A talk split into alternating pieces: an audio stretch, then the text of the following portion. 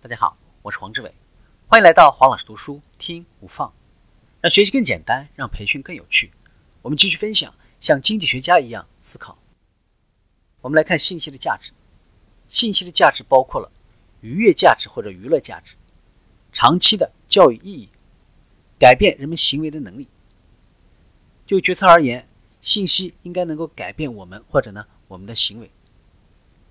如果我并没有打算出售我的房子，那么房屋的评估价格对我而言呢是无关紧要的，除非我想计算自己的净资产。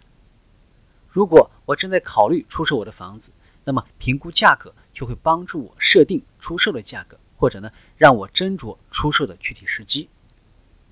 在这里，信息具有两种价值，一种价值是了解这些信息让我很开心，另一种价值在于呢它如何指导我的行为。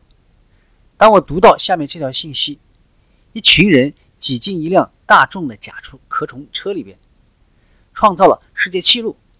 读完之后呢，我会觉得很有趣，但是我的生活并不会因此而发生任何的改变。就决策而言，当信息改变了我们的决策时，它的主要价值就凸显出来了。百分之一规则：你进行决策分析的花费应该大约为。决策价值的百分之一。如果有人出资让你去参加为期一周的研讨会，这个研讨会将占用你五十个小时的时间，那么你应该花费半个小时，也就是百分之一的时间来确定你是否该去参加。如果你打算购买价值八百万的房子，那么花八万元或者呢四百个小时，按照每小时两百元的时间价值来计算。以此呢来确定你的选择。百分之一法则是一条经验法则，它告诉我们一个直观的大概的数值。为了解决目前出现的问题，我们大约需要付出多少努力？我们再来看数据陷阱。如果有人向我们求助，希望我们帮助他解决问题，不论是作为朋友还是顾问，我们应该首先详细了解他们在哪里跌倒了。损失的程度如何？我们可以，而且呢，也应该同情他们的境况。但是，为了真正的帮他解决问题，我们首先要确定是否还有别的原因。一个男人在路灯下走来走去，另一个人走过来问他在干什么。路灯下的男人说他丢了车钥匙，正在四处寻找。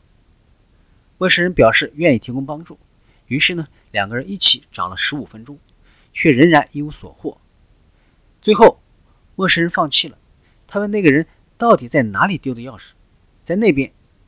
这个男人回答道：“既然在那边丢的，那为什么我们一直在这里找呢？”陌生人生气地问道。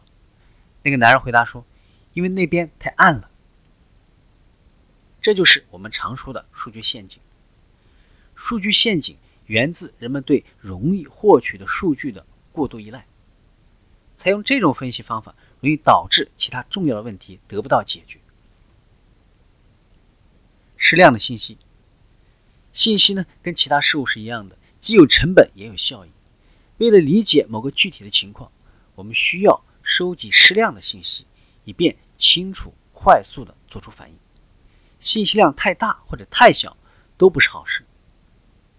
做事的正确顺序就是：首先确定问题，然后。确定为了回答这个问题需要做什么，最后开始工作。今天的分享就是这样，请关注我们的微信号“黄老师读书”，每周您都将收到我们推送的黄老师读书的文字版本，只需五分钟，学习很简单。我们下期见。